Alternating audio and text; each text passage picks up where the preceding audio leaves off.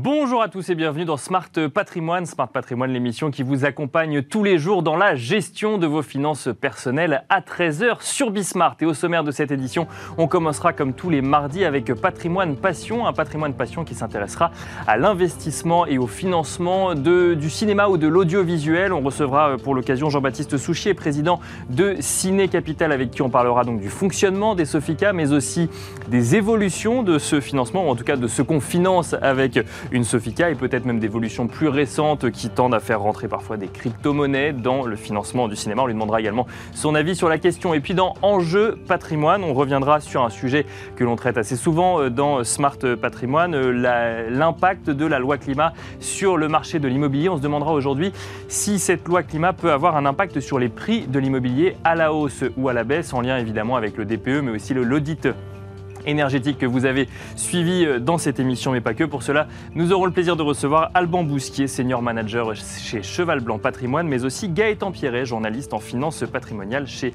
l'AGFI Actif. Bienvenue à vous tous qui nous rejoignez. Smart Patrimoine, c'est parti. Et on commence donc comme tous les mardis avec Patrimoine Passion, euh, un moment qui s'intéresse donc du coup aux investissements un peu moins euh, classique qu'on appelle alternative, passion ou plaisir. En l'occurrence, aujourd'hui, on va s'intéresser au financement du cinéma ou de manière plus générale du au financement de l'audiovisuel. Et pour cela, nous avons le plaisir de recevoir Jean-Baptiste Souchier, président de Ciné Capital. Bonjour Jean-Baptiste Souchier. Bonjour Nicolas. Bienvenue sur le plateau de Smart euh, Patrimoine. On va rappeler peut-être pour commencer ce que c'est qu'une Sofica. Euh, c'est un fonctionnement assez particulier puisqu'il y a un calendrier très précis. On crée une société à chaque fois avec pour but d'aller financer des projets audiovisuels. Oui, tout à fait. Donc, euh, je rappelle tout d'abord ce qu'est ce que, ce qu'est une Sofica. Une Sofica, c'est euh, une société de financement du cinéma et de l'audiovisuel. Comme son nom l'indique. Exactement. Alors, c'est un dispositif fiscal qui existe depuis 1985 et qui permet à un particulier d'investir justement dans des œuvres de cinéma ou audiovisuel et de bénéficier d'un avantage fiscal sur l'impôt sur le revenu. D'accord. Voilà. Donc, euh, depuis son, sa création, ça a collecté à peu près 1,9 milliard et permis de financer plus de 2800 œuvres de cinéma ou audiovisuel. Et aujourd'hui, les Sofica participent au financement d'un film français sur deux. D'accord. Voilà. Alors, un, mot peut-être tout de suite sur le côté fiscal, vu qu'on l'a abordé. Euh, quel, est, quel est l'avantage pour un particulier d'aller investir dans une Sofica? Alors, un investissement dans une Sofica ouvre droit à une réduction d'impôt sur le revenu de 48% des sommes collectées. D'accord. Dans la limite de 18 000 euros ou 25% euh, du revenu net imposable du foyer fiscal, et à condition de détenir les parts de la Sofica pendant au moins 5 ans. D'accord. Alors, ce qui est, je le souligne tout de suite, ce qui est très intéressant dans le dispositif d'une Sofica, c'est que c'est le seul produit, euh, un des deux seuls produits, pardon, qui offre euh, le accès au plafond global de défiscalisation de 18 000 euros contre 10 000 euros pour la plupart des autres produits. Et alors, vous dites qu'il faut détenir les parts de la Sofica au moins 5 ans. C'est là où on rentre sur la particularité même de la Sofica, c'est que chaque année, en fait, on va créer une société qui va collecter des fonds, donc à usage ensuite de, financement de l'audiovisuel. Et donc, on devient actionnaire de la Sofica, c'est ça, à hauteur de son, de son investissement? Exactement. Concrètement, lorsqu'il investit dans une Sofica, un contribuable va acheter des parts d'une société en cours de création. D'accord. Euh, cette société va être ensuite gérée par une société de gestion experte euh, du secteur, Ciné Capital en ce qui nous concerne. Elle va ensuite investir euh, cet argent dans, directement dans les œuvres audiovisuelles. D'accord. Et en contrepartie de cet investissement, nous allons remonter des recettes issues de l'exploitation de ces différentes œuvres sur les différents supports d'exploitation, c'est-à-dire en salle de cinéma, à la télévision, sur des plateformes de streaming, type Netflix, Amazon ou encore à l'international. Alors c'est intéressant parce que justement on peut se dire le financement du cinéma, quand on pense au cinéma, donc on pense effectivement euh, au secteur, mais on pense aussi au lieu physique du cinéma qui a lui euh, souffert des mesures de restriction durant la pandémie. Ils ont été fermés pendant euh, un long moment. ensuite on a eu des jauges où il a fallu rajouter des restrictions aux spectateurs qui rentraient. On peut se dire quand on finance un film, on se rémunère sur les recettes réalisées par le film et généralement on regarde le nombre d'entrées finalement dans un cinéma. Euh, comment sont, sortis les, films pour euh, d'un point de vue investisseur durant les deux dernières années? Alors effectivement, il y a eu cet impact de la crise sanitaire sur la fermeture des salles. Il est un peu trop tôt pour tirer une conclusion à moyen terme de l'impact de cette crise sur euh, le secteur du cinéma et en termes de fréquentation. Mais alors, c'est intéressant, si vous nous dites que c'est un peu trop tôt, ça veut dire que quand on investit dans une Sofica, euh, on ne regarde pas finalement les recettes à un an euh, sur le nombre d'entrées en salle Non, alors peut-être qu'il faudrait que je, continue de déboucler. C'est-à-dire lorsque l'investissement a lieu, après la collecte, en fait, la Sofica a un an pour investir les, les fruits de la collecte dans les différentes œuvres dans lesquelles elle va investir les sommes. Et ensuite, vous avez quatre ans pendant lesquels vous allez remonter les, recettes de, ces investissements, soit au travers de l'exploitation de ces œuvres, et ensuite à travers la revente des droits que vous avez euh, en tant que cas détentrice de droits. Et donc, effectivement, il y a l'impact de la crise sanitaire dépend du millésime de la Sofica dans laquelle vous avez investi et s'il est du stade d'exploitation de, de, ces films. D'accord. Voilà. Donc, le premier effet de la pandémie, ça a été la fermeture des salles. Donc ça a eu pour effet immédiat de décaler la sortie des films, et donc il n'y a pas eu d'impact immédiat sur le rendement, puisqu'on est juste on a juste attendu que ces films sortent un peu plus longtemps. Ils ne sont pas sortis avec personne dans la salle, ils sont juste pas sortis ils sont juste pas sortis, donc ça n'a pas eu d'impact immédiat sur la rentabilité. Maintenant, effectivement, depuis que les salles ont réouvert, il y a euh, un retour progressif des spectateurs en salle. Aujourd'hui, on n'est pas revenu au niveau d'avant-crise, on se retrouve à peu près à 20 ou 25% en dessous du niveau de la fréquentation d'avant euh, crise. Cependant, il y a des fondamentaux qui restent sains. On voit que la fréquentation revient, et notamment par exemple chez les jeunes, dont on pouvait craindre il y a quelques années qu'ils allaient déserter les salles de cinéma avec les plateformes. Et aujourd'hui, c'est complètement l'inverse. On se retrouve avec une fréquentation qui est soutenue par le retour des jeunes en salle. Donc on est complètement euh, dans un, quelque chose qui aurait été contre-intuitif. Ensuite, vous ne remontez vos investissements certes sur la salle, il y a eu des très beaux succès en salle cette année. Euh, on parle de Bac Nord, de Boîte Noire. Euh, nous, on a investi dans un film de Pascal Elbé avec Sandrine Kiberlin qui s'appelle En effet pour s'entendre, qui a été un beau succès aussi euh, cet hiver. Et heureusement, les Sofica remontent aussi leurs investissements sur l'ensemble des autres supports. Donc après la carrière en salle, vous avez la carrière en télé ou sur les plateformes. Et, pendant... donc là, en fait, on revend les droits et ça fait autant de, euh, si je parle du côté investisseur, euh, de revenus ou donc de, recettes qui donnent un rendement à celui qui investit dans la société. Nous, notre stratégie, c'est vraiment de, de, d'investir dans une typologie de projets très différents en termes de genre, en termes de format et en termes surtout de, de structure d'exploitation pour pouvoir garantir à l'investisseur qu'on va remonter cet investissement sur la plus, le plus de supports possible. Et par exemple, un des premiers effets de la pandémie, ça a été qu'on a réalisé sur certains films dans lesquels on a investi des très belles ventes auprès de plateformes SVOD pendant, le, confinement. C'est que ça s'appelle Société de financement du cinéma, mais finalement on finance l'audiovisuel.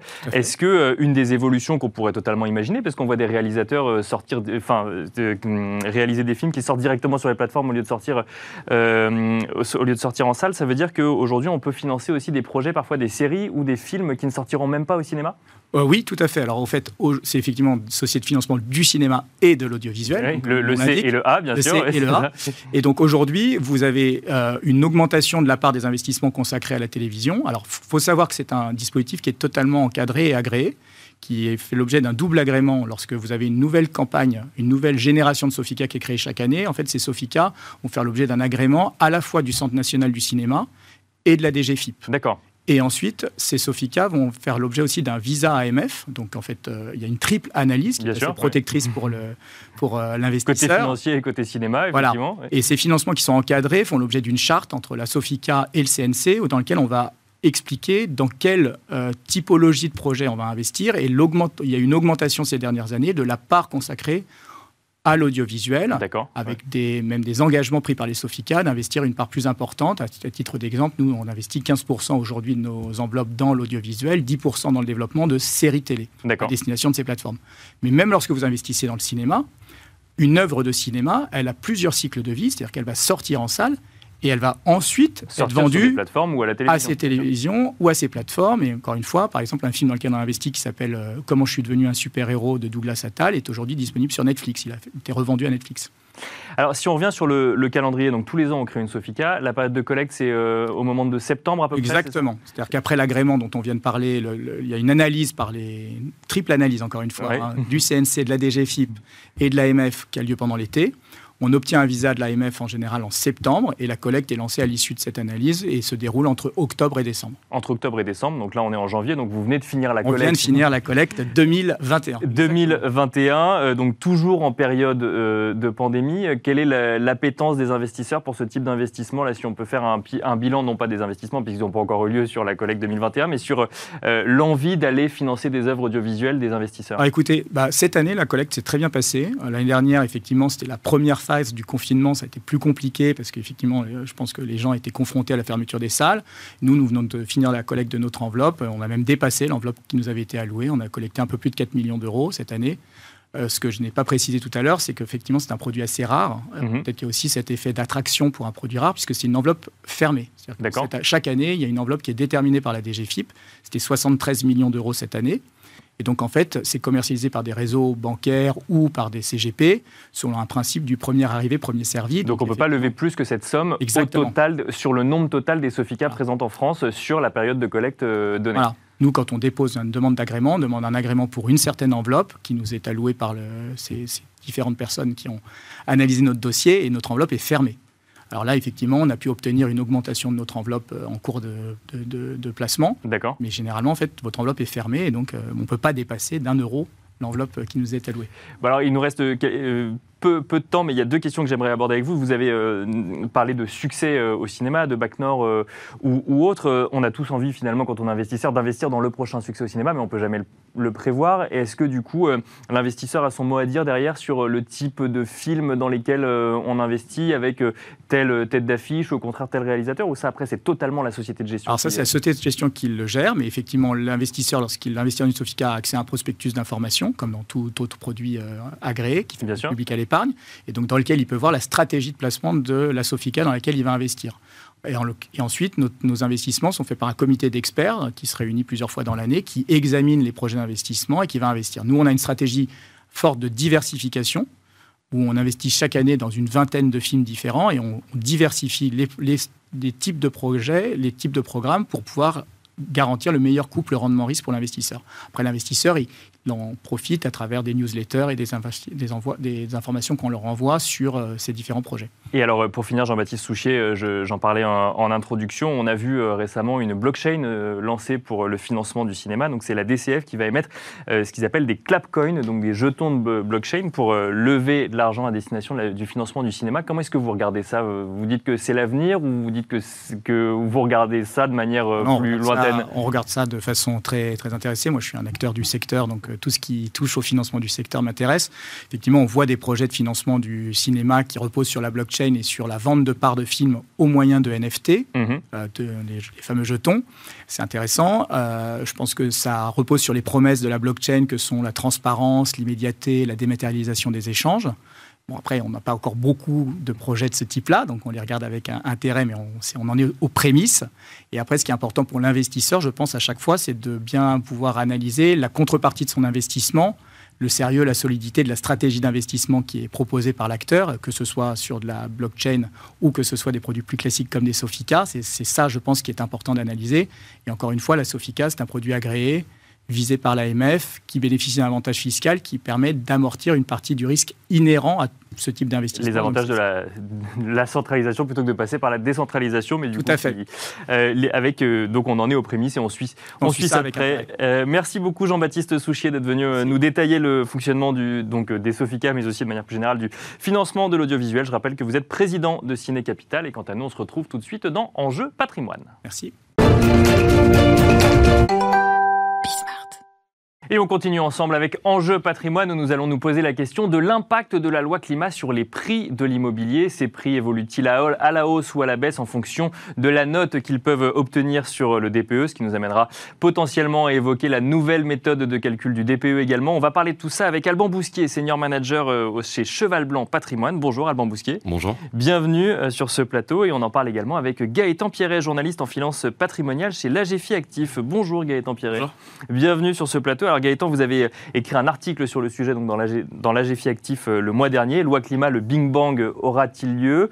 Bah, On a envie de vous demander tout naturellement, va-t-il y avoir un Big Bang sur les prix de l'immobilier euh, en, lien avec cette loi climat Alors, il y a de premières études qui, qui, sont, qui sont sorties en fin d'année dernière, notamment celle des notaires de France. D'accord. Ils, sont, ils se sont intéressés aux transactions qui sont passées en 2020 et ils ont pu constater une décote déjà qui commence à faire jour sur les logements les moins, les moins performants énergétiquement. Alors, du côté des maisons, par exemple, les maisons F et G se sont en moyenne vendues entre moins 6, jusqu'à moins 20%, entre moins 10% et moins 20% par rapport à un logement D. Et à l'inverse, les maisons les plus euh, performantes, donc classées A et B au niveau de leur DPE, se sont vendues entre 6% et 12% euh, plus cher que les logements classés D. Donc là, ce qui, donc ça date de 2020, c'est ça? C'est ça, exactement. Donc 2020, au moment où la loi climat, on en était aux prémices de la loi climat, on n'était pas encore aujourd'hui dans les, euh, dans les discussions qu'on a aujourd'hui au niveau de l'audit énergétique ou les DPE. Et là, on constatait déjà que si on prenait la note moyenne finalement du DPE, les mauvais élèves voyaient le prix baisser et les bons élèves voyaient le prix augmenter finalement. Exactement, parce qu'en fait, il y a effectivement la loi climat hein, qui impacte beaucoup les prix de l'immobilier, mais il y a aussi d'autres facteurs qui jouent.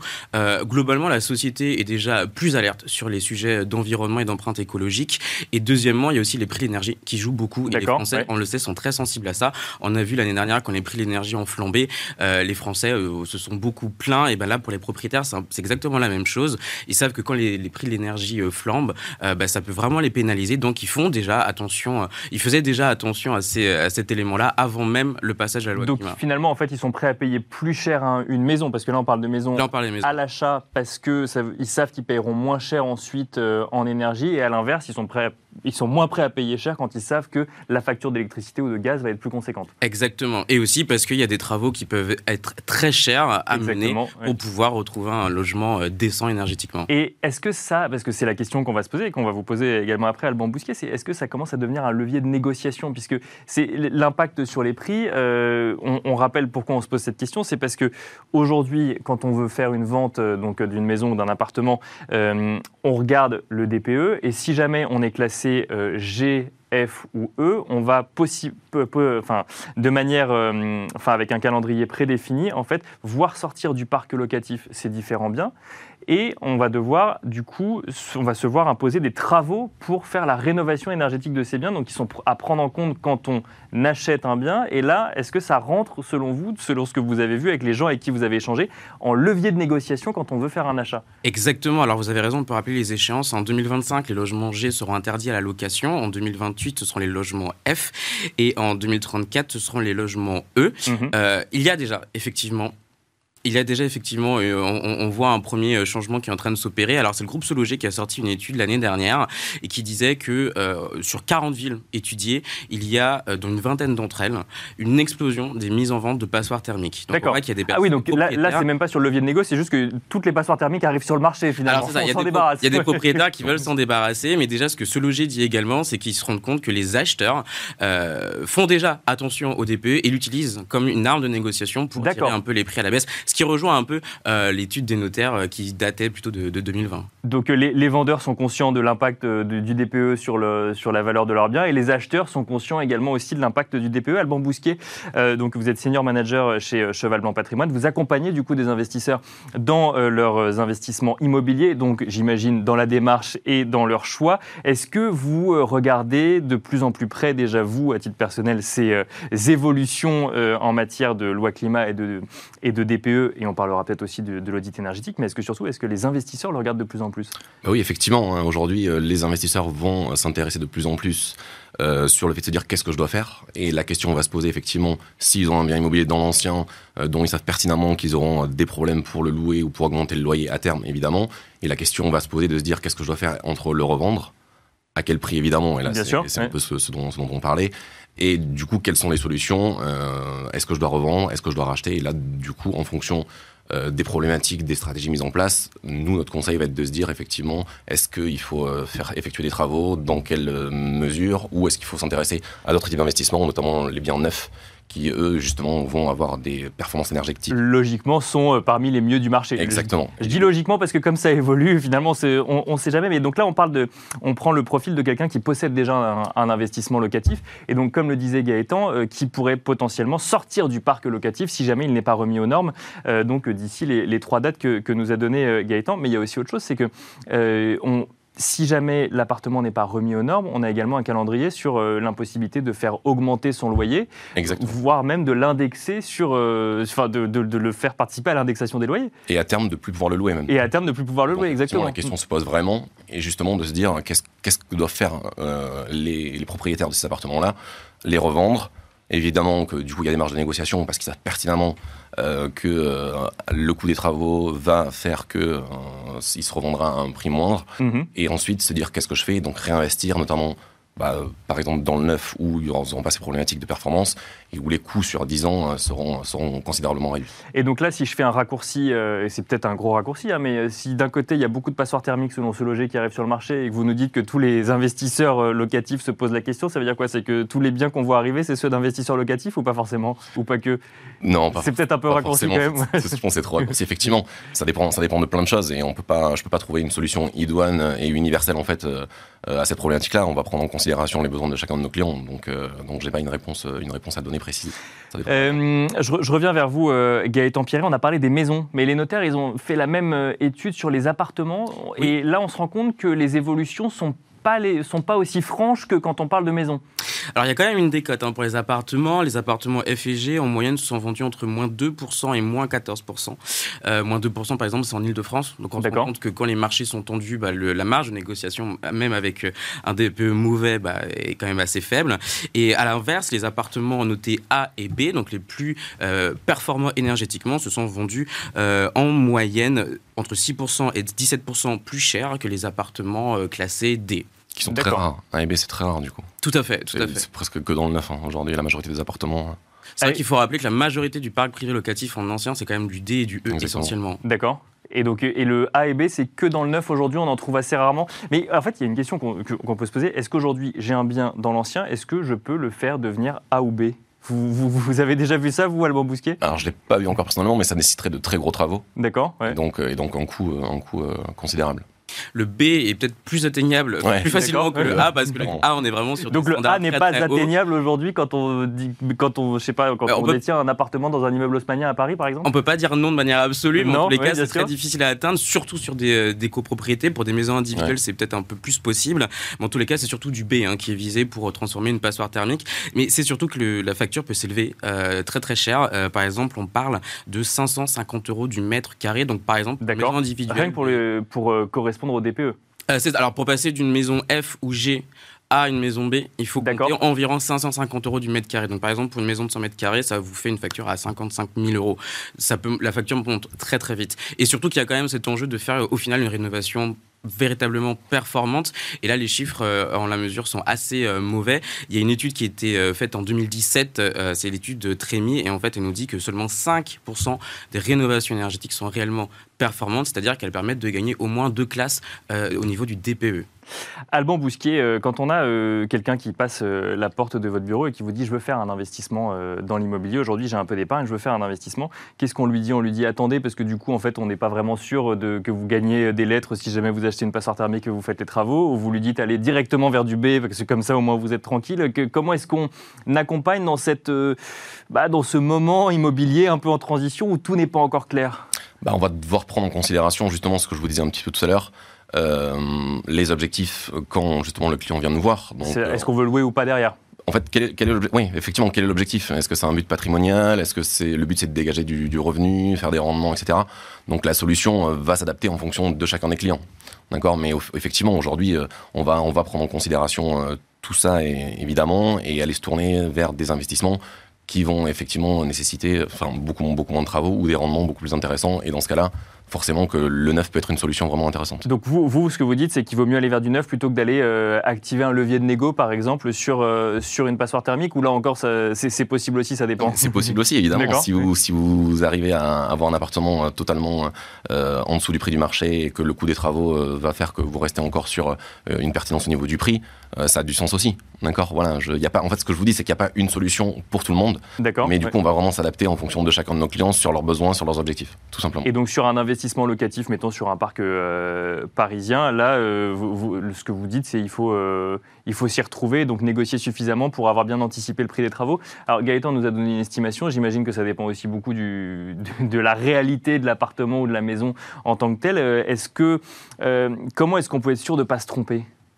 Est-ce qu'on peut être sûr de ne pas se tromper déjà? Bah écoutez, pour être sûr de pas se tromper, enfin la bonne opération, il faut la faire, il faut la faire à l'achat, donc il faut essayer euh, Oui, d'obtenir faut- le, le- le meilleur prix possible. Et en fonction, quand vous achetez, effectivement, vous avez le DPE obligatoire, D'accord donc vous allez pertinemment voir euh, si euh, quand vous achetez, vous êtes en DEF, une marge de négociation beaucoup plus, beaucoup plus importante. Donc là, le tout est- sera vraiment de faire jouer cette marge de négociation là. Et alors, un mot de l'audit énergétique, parce que on, on- on lit souvent que euh, si le DPE pointe les problèmes, l'audit énergétique, lui, va pointer les solutions. Donc, il a été reporté. euh, il a été reporté de quelques mois. Donc, euh, ça veut dire que dans quelques mois, on va avoir systématiquement à la vente un document qui va nous dire bah, voilà ce qu'il faut faire comme travaux exactement et potentiellement des prix. Euh, Est-ce que ça veut dire qu'il faut attendre de vérifier ce qu'il y a sur l'audit énergétique avant de commencer à acheter ou on a quand même aujourd'hui une vision un peu globale de, de- ce qui nous attend? Bah, il faudra quand même le prendre en considération, effectivement, parce que ça va rentrer dans le coût du projet global. Donc oui, bien sûr qu'il faudra, il faudra clairement le prendre en considération. Euh, Gaëtan Pierret, vous avez euh, mentionné les copropriétés. C'est vrai que quand on veut faire euh, de la rénovation énergétique de biens, et notamment en zone tendue, en appartement, bah, ça ne dépend pas que de soi. Il y a un certain nombre de choses qui va dépendre du fait que tous les locataires ou tous les propriétaires, d'ailleurs les propriétaires, soient d'accord pour réaliser les travaux. Oui, tout à fait, tout à fait. Et ça, alors, le, le sujet des copropriétés est encore plus complexe parce qu'effectivement, il faut mettre tout le monde d'accord, il faut se réunir, et ça, c'est pas forcément euh, facile d'avoir l'accord de l'ensemble des copropriétaires, surtout s'il s'agit de copropriétés euh, de majoritairement d'investisseurs, donc c'est-à-dire des personnes qui sont davantage sûr, intéressées ouais. par la rentabilité que par la qualité de leurs biens. Euh, Là, pour le coup, il n'y a, pas de réponse absolue, à part, on sait que la loi, elle prévoit quelques exceptions quand même. Si effectivement un propriétaire arrive à montrer qu'il a été bloqué par la copropriété, euh, oui, qu'il a fait la démarche, mais que la copropriété lui a dit non. Exactement. Il pourra quand même continuer à louer son bien, mais son bien, en regard de la loi, sera quand même considéré comme indécent. Donc, vous voyez, il y a quand même une espèce de, de flou à ce niveau-là. Oui, on fait comprend pas on peut exactement. louer, Ouais. mais bon, le logement est quand même indécent. Et euh, on peut peut-être évoquer quand même rapidement, il y a des aides pour, euh, rénover son bien, Alban Bousquier. Euh, on n'est pas laissé tout seul comme ça face à la rénovation énergétique. On peut solliciter des aides, il y a notamment ma prime rénov. Donc là, ça peut permettre de faire baisser un petit peu quand même la facture quand on fait un investissement, quand on fait un investissement locatif. Bien sûr, ça fait baisser la facture, effectivement, mais par contre, c'est à prendre en compte dans le coût du projet. Toujours, on en revient à son calcul finalement, on sort son tableau Excel et, et, euh, et on en revient euh, au, au- au calcul. Euh, Et alors, je reviens sur le neuf. Vous nous dites finalement que là, on est sûr d'avoir du A ou du B euh, dans le neuf. Est-ce que c'est facile aujourd'hui de faire un investissement dans le neuf? Parce qu'on entend souvent, d'ailleurs, on en avait sur ce plateau des bailleurs qui nous disaient que bah, avaient du mal à faire sortir les immeubles de terre. Donc là, euh, pareil, c'est la rareté qui fait le prix aussi? C'est la rareté qui fait le prix, effectivement. Aujourd'hui, euh, le foncier est de plus en plus rare, donc effectivement, les promoteurs vont se battre justement pour obtenir, obtenir ces biens-là. Maintenant, euh, euh, du coup, une fois par contre qu'ils ont construit, euh, on va pouvoir trouver des choses pertinentes toujours, de, cette façon-là. Et par contre, on est sûr, avec le neuf, d'avoir des DPE qui correspondront à du A ou du B, et du coup avoir un coût finalement tout au long, tout au long de, de- de- des années des projets qui sera beaucoup moins, beaucoup moins important qu'en appartement à rénover, sur lesquels on va effectuer des travaux, etc. Euh, Gaëtan Pierret, on finira euh, avec euh, le sujet des, des aides. Il nous reste quelques secondes, puisque je, dans, dans- dans l'article que vous avez écrit en décembre, vous, vous pointez également que le fait que le profil des gens qui possèdent des passoires thermiques, qui sont potentiellement ceux qui n'ont pas forcément le plus les moyens de faire la rénovation. Bah non, c'est ça, et c'est un peu le, le- le gros cœur du problème. En fait, c'est le financement de la rénovation énergétique. Euh, encore une fois, on se tourne vers les notaires de France qui nous disent qu'un peu moins de 50% des propriétaires de passoires F et G, et pareil, un peu moins de 50% des passoires E, ce sont des retraités, des ouvriers ou des employés. Donc des personnes qui n'ont pas des revenus euh, euh, forcément très élevés. Euh, ma prime rénov, effe- ma prime rénov, pardon, effectivement, c'est une grosse aide. La principale aide du gouvernement, c'est des milliards, hein, quand même, je crois, c'est 2 milliards si je me souviens bien. Donc, on voit que le gouvernement met quand même la main à la poche. Le problème, c'est l'avance de trésorerie. Il Mm. faut quand même que les ménages avancent l'argent avant de se faire rembourser. Pour les ménages les plus aisés, ça pose pas forcément de problème. Par contre, pour les ménages euh, moyens, ça peut poser problème. Les ménages les plus modestes, et ça on peut le préciser, peuvent être exemptés de cette avance de trésorerie. Donc, ça reste vraiment la classe moyenne, j'ai envie de dire, D'accord oui. qui peut être potentiellement la plus pénalisée et qui va devoir avancer ce- cet argent pour pouvoir engager les travaux. Merci beaucoup, Gaëtan Pierret, euh, journaliste en finance patrimoniale chez l'AGFI Actif. Merci également Alban Bousquier, senior manager chez Cheval Blanc Patrimoine. Merci à vous de nous avoir suivis et je vous donne rendez-vous demain pour un nouveau numéro de Smart Patrimoine.